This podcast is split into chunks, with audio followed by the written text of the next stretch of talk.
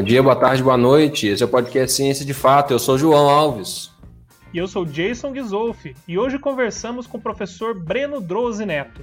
O Breno é licenciado em Física pela Federal do Pampa e tem mestrado em Ensino de Física pela Federal do Rio Grande do Sul.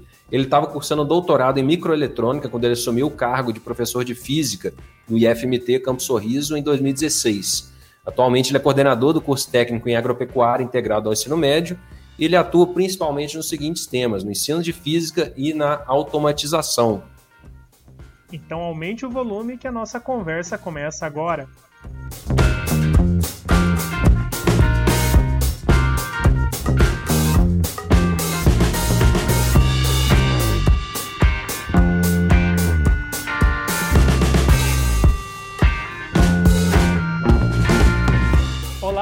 Breno, seja bem-vindo ao Ciência de Fato. Seja bem-vindo, Breno.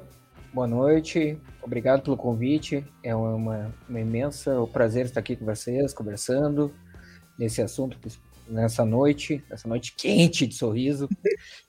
Mas vamos lá, tomara que o, que o assunto seja bom. Não, com certeza vai ser, com certeza vai ser. Então conta pra gente aí, por favor, sobre sua caminhada dos, do Pampa Gaúcho, de Bagé, onde você estudou sua graduação e como é que você foi parar em Sorriso? Bom, um, primeiro, não, quando eu estava, antes de começar a graduação, eu não pensava em Bagé. Depois, quando estava em Bagé, muito menos em vir parar em Sorriso. Mas eu comecei a minha graduação em Física na Universidade Federal do Pampa, eu era da primeira turma, então a universidade foi criada e eu fui da primeira turma. Alguma uma curiosidade é que a minha turma tinha 50 alunos no, no começo, se formou eu e mais um se formou de 50, sobraram dois. É, na... eu, eu, já ia perguntar, houve algum receio na época em ser membro da primeira turma da, da universidade? Ah, a única, a, a grande, o que eu achei muito interessante nessa primeira turma é que a gente tinha um contato direto com os professores. Então, assim, a gente tinha muito professor para a quantidade de alunos. Então, assim, da minha turma que vai passando os cálculos, vai passando as físicas e foi sobrando. E aí, a grande maioria da faculdade eu fiz eu e mais um colega meu. Então a gente tinha eu, ele e um, e um professor normalmente. Então a gente aprendeu muito a, direto, assim. Foi nesse aspecto foi fundamental.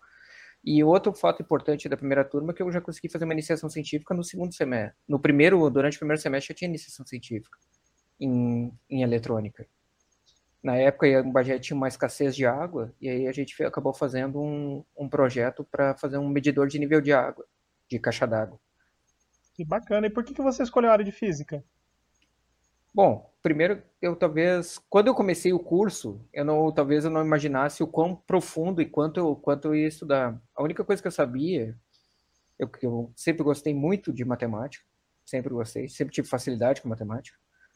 E, eu sempre fui muito curioso. E eu acho que é um dos aspectos para te fazer física, tu tem que ser curioso. Tu não pode ter medo de errar. Tem que tentar sempre aprender uma coisa diferente. Tu acaba tentando ah, descrever a natureza. Essa é, essa é a importância da física. Tentar descrever a natureza através da matemática, através de teorias e, e leis. Eu vou te fazer uma pergunta que o Dias fez para o Fernando, outro professor de física que participou aqui com a gente. Né? Ele perguntou para o Fernando assim: você estuda tanto tempo, né? E aí, às vezes, hoje em dia, por exemplo, nessa era da pós-verdade, né? Que você, todo mundo acredita em qualquer coisa. É, vem um aluno falar para você que a Terra é plana. Como que você lida com isso? Você, você vai explicar para ele por que, que ela não é plana ou você Igual eu era, não perdi paciência e não falava nada. Não, primeiro eu, me, eu convido ele para um cruzeiro para achar da borda, né? Pelo menos eu vou viajar com ele bastante, né?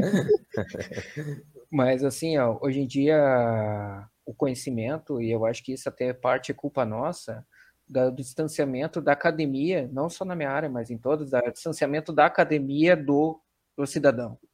E aí isso cria uma série de problemas, tanto esse absurdo da Terra é plana, como, ah, se eu tomar uma vacina eu vou morrer, e coisas do gênero. Então, tem uma série de coisas que o afastamento da academia, ah, o conhecimento só é válido dentro da universidade, dentro do Instituto Tecnológico, e isso não tem uma aplicação. Eu acho que parte dessa responsabilidade é nossa também. É um fardo que a gente tem que carregar. Que a gente tem que desmistificar a ciência. A ciência não pode ser uma coisa de outro. Ah, porque querendo ou não, hoje em dia todo mundo usa celular. Mas ninguém, a, a grande maioria não sabe o que, quanto de tecnologia tem ali dentro. quantos anos de, de pesquisa e de quantas pessoas foram desenvolver por ali. Por exemplo, o, o transistor que tem ali, que é o, o menor, dispositivo, o menor dispositivo no celular, é um transistor. O transistor deu, rendeu um Nobel. Então, assim, só na microeletrônica tem vários Nobels envolvidos. E, e aí está a tecnologia que a gente utiliza. Você é, falou sobre aplicação no conhecimento. É, no dia a dia, como professor do IFMT, como que você traz para o aluno essa aplicação da física, né? A gente tem um laboratório para essas aulas de física. O que mais que você, que você utiliza para que o aluno tenha esse contato físico com a física? É, é engraçado isso, né? Porque eu acredito que sem experimentação a gente não consegue. Sem experimentação, a física é uma, uma é uma matemática piorada. Por quê? Porque tu tem as equações a partir da matemática, só que além disso, a física ainda tem a interpretação de português. Então, é para é arrebentar com o aluno. Então, se tu não fizer alguma coisa para facilitar, que ele deixar palpável, que seria a experimentação, seja ela de modo real, botar ali as mãos na, a mão na massa, ou seja através de uma simulação, ah, se torna complicado de tu entender.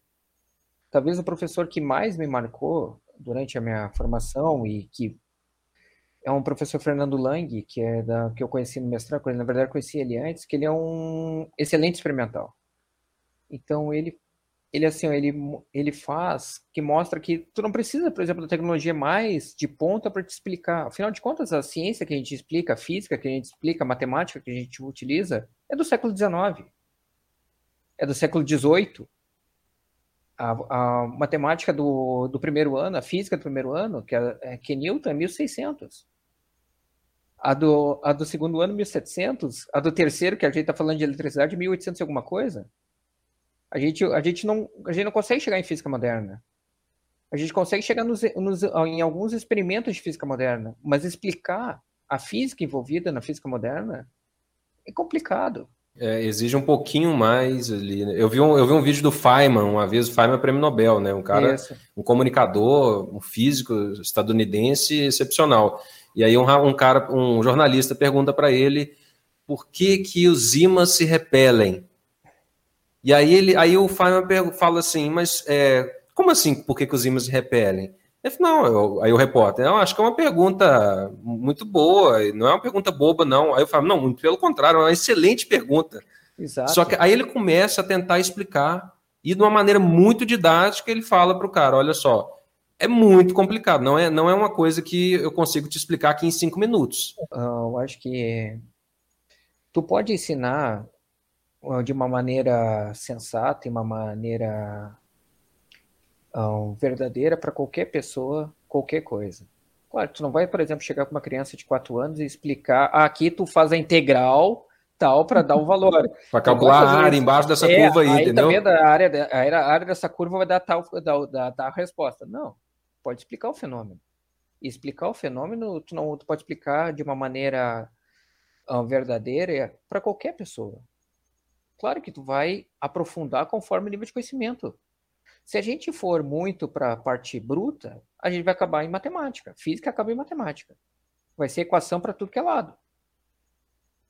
Também a gente não pode pensar que a física vai tentar ser explicada através só de fenômenos e tentar entender que a gente vai parar na filosofia.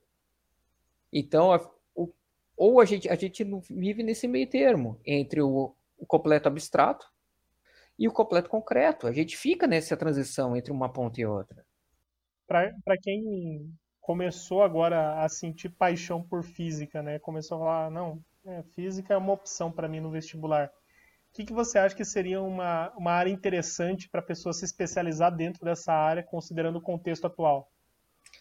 Primeira coisa, tu tu tem que descobrir o que tu gosta dentro da física.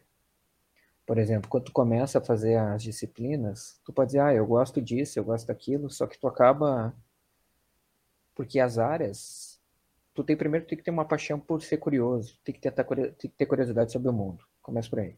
Segundo, tu não tem que ter medo de errar. Não existe um físico que tenha que não tenha sofrido para aprender cálculo e as N disciplinas de matemática. Não existe ninguém.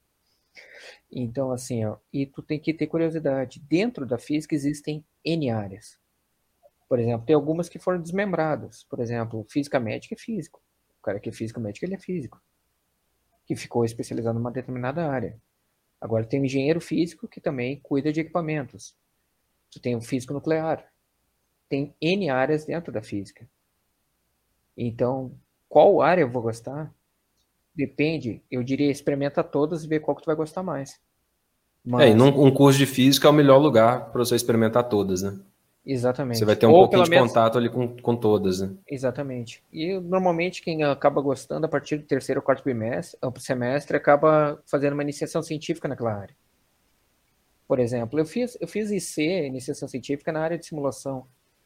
Só que eu acabo descobrindo que eu gosto muito mais de botar a mão na massa, de ver a coisa funcionando. Nem que não funcione, mas que botar ela para. E tomar choque, seja fazer lá, tu montar coisa, ah, vai construir, vai nascer tal cristal, e não, não funciona. Mas é interessante. Por exemplo, o, o laboratório mais legal que eu conheci até hoje foi o laboratório do, de luz síncrono, em, ali na Unicamp. Aquele laboratório é fantástico. Tinha gente de tudo que era lugar ali.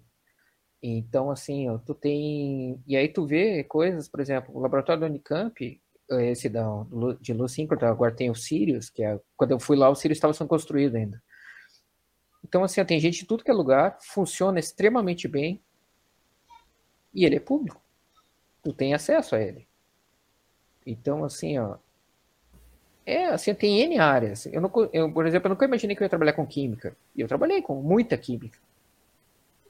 Então, assim, eu acho que tu tem que ter curiosidade para aprender. Então, Breno, a gente está chegando no final da nossa conversa aqui, super interessante. Você quer deixar algum recado final para os nossos espectadores? Bom, primeiro, eu gostaria de falar assim que nada, é, nada é muito tão difícil assim que não possa ser aprendido. Não importa que tu tenha dificuldade. E principalmente na minha área, no, na área do João também, que é matemático, a gente escuta muito, por exemplo, ah, eu não, eu não entendo física. Aí tu, o aluno chega, ah, eu não entendo física. Aí o pai diz, ah, eu nunca entendi também. Tá, importante é tu passar. Matemática é muito, acontece muito isso. Ah, mas eu, eu, eu, eu ah, filho, foi mal em matemática. Ah, mas eu também ia, então segue. A gente não pode aceitar isso. A gente não pode simplesmente aceitar que tu não aprender ser uma coisa normal. Tu não aprender, tu só aprende alguma coisa tu só consegue ensinar algum, alguma coisa para alguém se essa pessoa quiser aprender. E tu só aprende alguma coisa se tu realmente quiser aprender. O professor pode ser o melhor professor do mundo, ter a melhor tecnologia do mundo, ter a melhor uh, horário do mundo, estar tá na melhor sala. Se o aluno ou a pessoa que estiver ali não quiser aprender, não adianta. Ela não vai aprender. Não tem o que tu faça. Então, se eu quiser, se eu fosse terminar hoje, eu diria assim: não tenho preguiça de aprender algo, algo novo. Tu nunca sabe quais os caminhos que a tua vida vai tomar, quando aquele conhecimento realmente pode ser, lhe ser útil. Acho que é isso. Beleza, professor. Muito obrigado pela sua participação no podcast. Obrigadão, Breno. Obrigado. O objetivo do nosso podcast é aproximar você do universo da ciência Quer saber mais sobre o assunto que tratamos aqui hoje? Envie uma mensagem para o nosso podcast nas mídias sociais, arroba podcast Ciência de Fato no Instagram e também arroba podcast Ciência de Fato no Facebook. E se você está nos acompanhando pelo YouTube, escaneie o código aí do lado para se inscrever no podcast e receber no seu celular as notificações sobre os próximos episódios. A primeira temporada do Ciência de Fato está quase no fim, mas a gente continua com episódios semanais toda quinta-feira. Então até lá!